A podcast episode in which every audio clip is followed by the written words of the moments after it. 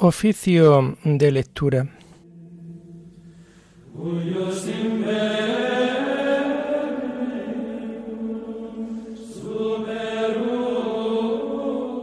Comenzamos el oficio de lectura de este jueves 16 de noviembre de 2023, jueves de la 32 semana del tiempo ordinario.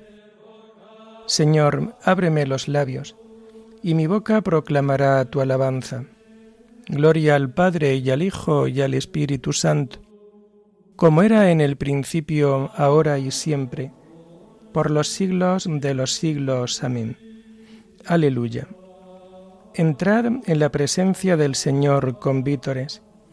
Entrad en la presencia del Señor con vítores.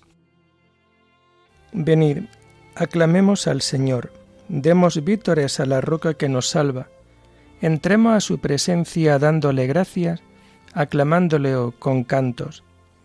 Entrad en la presencia del Señor con vítores, porque el Señor es un Dios grande, soberano de todos los dioses.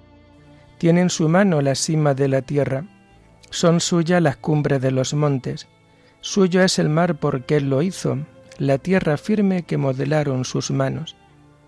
Entrad en la presencia del Señor con vítores. Entrad, postrémonos por tierra, bendiciendo al Señor Creador nuestro, porque Él es nuestro Dios y nosotros su pueblo, el rebaño que Él guía. Entrad en la presencia del Señor con vítores.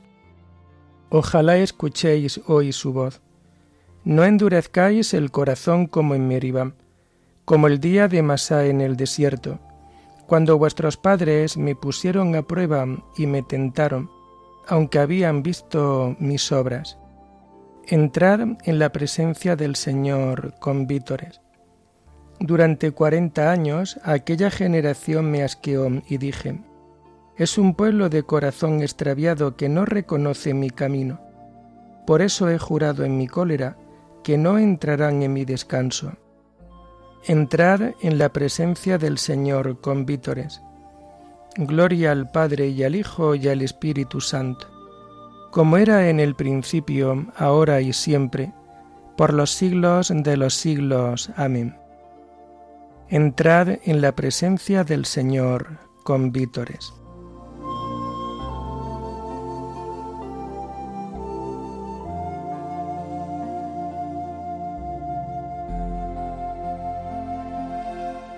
Tomamos el himno de las laudes del jueves de la cuarta semana del Salterio y que encontramos en la página 987. Nacidos de la luz, hijos del día, vamos hacia el Señor de la mañana.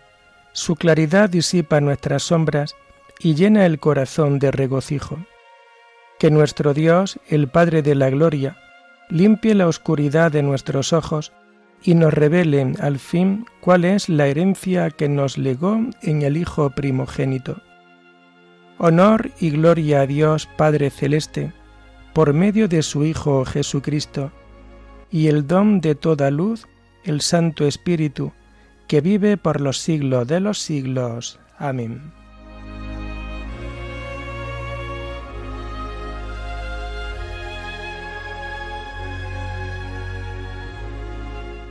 Tomamos los salmos del oficio de lectura del jueves de la cuarta semana del Salterio y que encontramos a partir de la página 984. No fue su brazo el que les dio la victoria, sino tu diestra y la luz de tu rostro. Oh Dios, nuestros oídos lo oyeron, nuestros padres nos lo han contado, la obra que realizaste en sus días, en los años remotos. Tú mismo con tu mano desposeíste a los gentiles y los plantaste a ellos, trituraste a las naciones y los hiciste crecer a ellos. Porque no fue su espada la que ocupó la tierra, ni su brazo el que les dio la victoria, sino tu diestra y tu brazo y la luz de tu rostro, porque tú los amabas. Mi rey y mi Dios eres tú que das la victoria a Jacob. Con tu auxilio embestimos al enemigo, en tu nombre pisoteamos al agresor. Pues yo no confío en mi arco, ni mi espada me da la victoria. Tú nos das la victoria sobre el enemigo y derrotas a nuestros adversarios.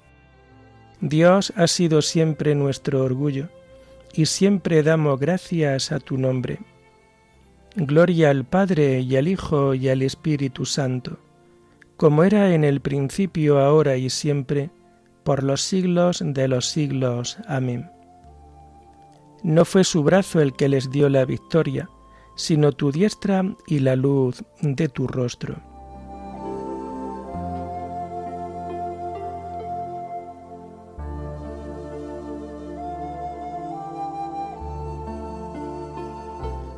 No apartará el Señor su rostro de vosotros si os convertís a Él. Ahora, en cambio, nos rechazas y nos avergüenzas, y ya no sale, Señor, con nuestras tropas. Nos hace retroceder ante el enemigo, y nuestro adversario nos saquea. Nos entregas como ovejas a la matanza, y nos ha dispersado por las naciones. Vendes a tu pueblo por nada, no lo tasas muy alto. Nos haces el escarnio de nuestros vecinos, irrisión y burla de los que nos rodean. Nos has hecho el reflán de los gentiles, nos hacen mueca las naciones. Tengo siempre delante mi deshonra, y la vergüenza me cubre la cara, al oír insultos e injurias, al ver a mi rival y a mi enemigo. Gloria al Padre y al Hijo y al Espíritu Santo, como era en el principio, ahora y siempre, por los siglos de los siglos. Amén. No apartará el Señor su rostro de vosotros si os convertís a Él.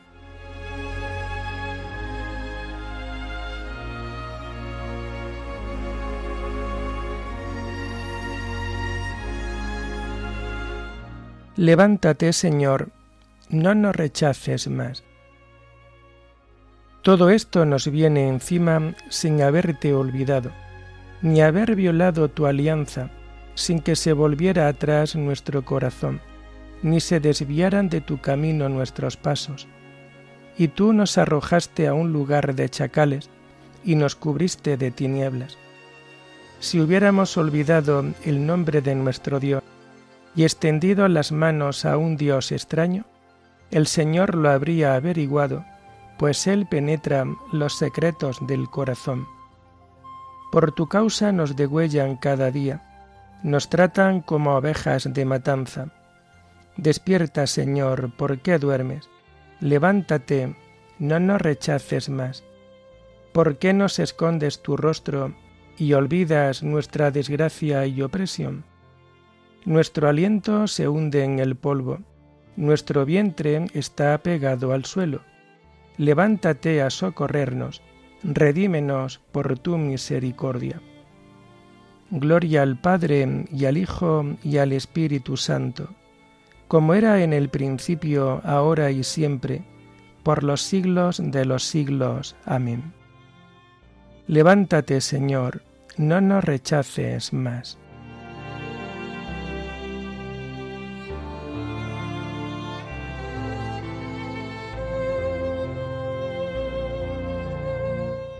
Haz brillar tu rostro, Señor, sobre tu siervo. Enséñame tus leyes. Tomamos las lecturas del oficio de lectura del jueves de la trigésimo segunda semana del tiempo ordinario y que vamos a encontrar a partir de la página 408. La primera lectura está tomada del libro del profeta Daniel. Plegaria y visión de Daniel. El año primero de Darío, hijo de Asuero, medo de linaje y rey de los caldeos, el año primero de su reinado, yo, Daniel, leía atentamente en el libro de las profecías de Jeremías el número de años que Jerusalén había de quedar en ruinas. Era setenta años. Después me dirigí al Señor Dios, implorándole con oraciones y súplicas, con ayuno, sayal y ceniza. Oré y me confesé al Señor mi Dios. Dios mío, inclina tu oído y escúchame. Abre los ojos y mira nuestra desolación y la ciudad que lleva tu nombre. Pues al presentar ante ti nuestra súplica, no confiamos en nuestra justicia, sino en tu gran compasión.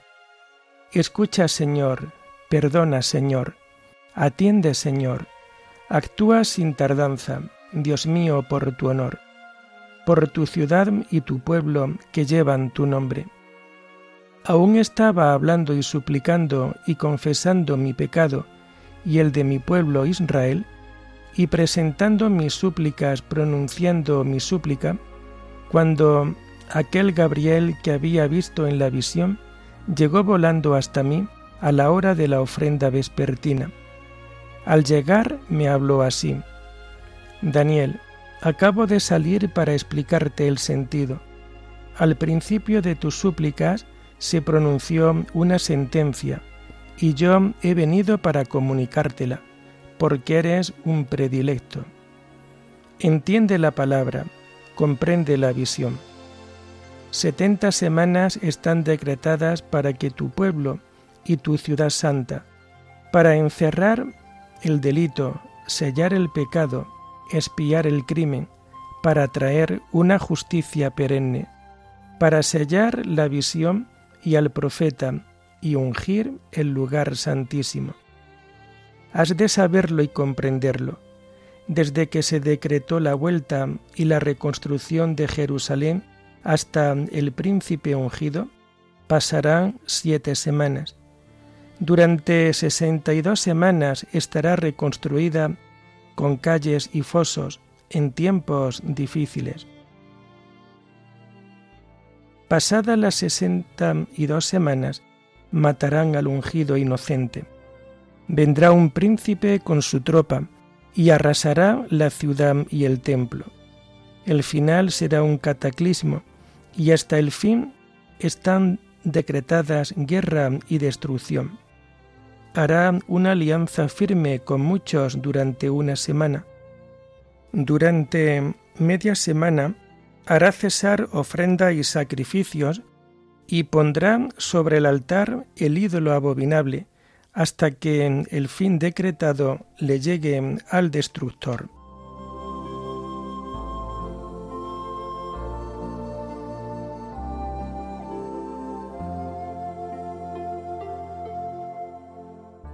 Míranos, Señor, desde tu santa morada, y fíjate en nosotros. Inclina, Dios mío, tu oído y escucha. Abre los ojos y mira nuestra aflicción. Dios de los ejércitos, restauranos, que brille tu rostro y nos salve. Abre los ojos y mira nuestra aflicción.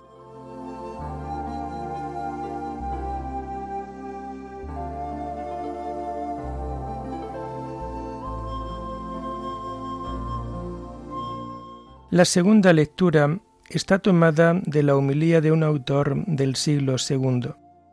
La Iglesia viva es el cuerpo de Cristo. Dice el Señor, Todo el día sin cesar ultrajan mi nombre entre las naciones, y también en otro lugar. Ay de aquel por cuya causa ultrajan mi nombre. ¿Por qué razón ultrajan el nombre de Dios? Porque nuestra conducta no concuerda con lo que nuestros labios proclaman. Los paganos, en efecto, cuando escuchan de nuestros labios la palabra de Dios, quedan admirados de su belleza y sublimidad. Pero luego al contemplar nuestras obras y ver que no concuerdan con nuestras palabras, empiezan a blasfemar, diciendo que todo es fábula y mentira. Cuando nos oyen decir que Dios afirma, si amáis solo a los que os aman, no es grande vuestro mérito, pero grande es vuestra virtud si amáis a vuestros enemigos y a quienes os odian, se llenan de admiración ante la sublimidad de estas palabras. Pero luego, al contemplar cómo no amamos a los que nos odian y que ni siquiera sabemos amar a los que nos aman, se ríen de nosotros, y con ello el nombre de Dios es blasfemado.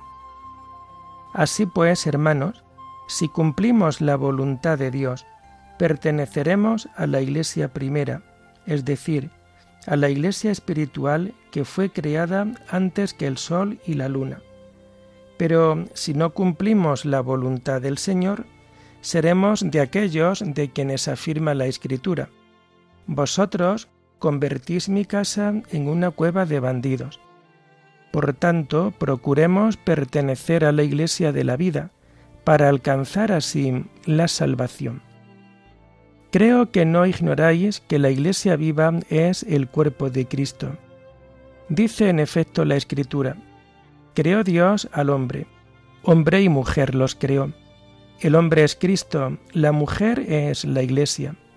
Ahora bien, los escritos de los profetas y de los apóstoles nos enseñan también que la Iglesia no es de este tiempo, sino que existe desde el principio.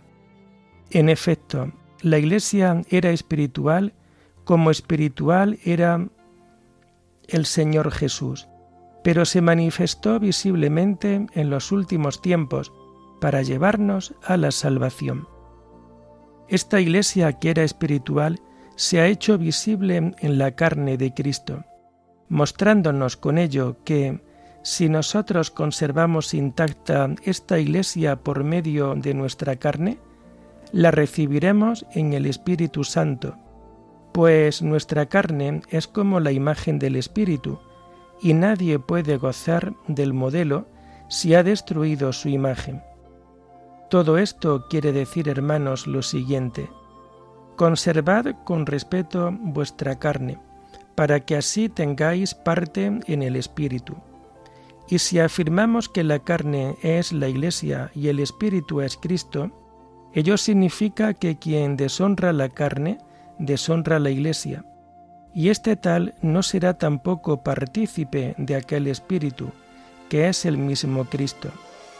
Con la ayuda del Espíritu Santo, esta carne puede, por tanto, llegar a gozar de aquella incorruptibilidad y de aquella vida que es tan sublime que nadie puede explicar ni describir, pero que Dios ha preparado para sus elegidos.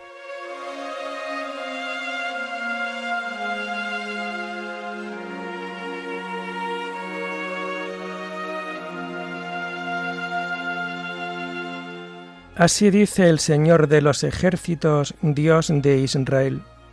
Enmendad vuestra conducta y vuestras acciones, y habitaré con vosotros en este lugar. Acercaos a Dios, y Dios se acercará a vosotros. Pecadores, lavaos las manos, purificaos el corazón, y habitaré con vosotros en este lugar. Oremos. Dios omnipotente y misericordioso, aparta de nosotros todos los males, para que bien dispuesto nuestro cuerpo y nuestro espíritu, podamos libremente cumplir tu voluntad. Por nuestro Señor Jesucristo, tu Hijo, que vive y reina contigo en la unidad del Espíritu Santo, y es Dios por los siglos de los siglos. Bendigamos al Señor, demos gracias a Dios.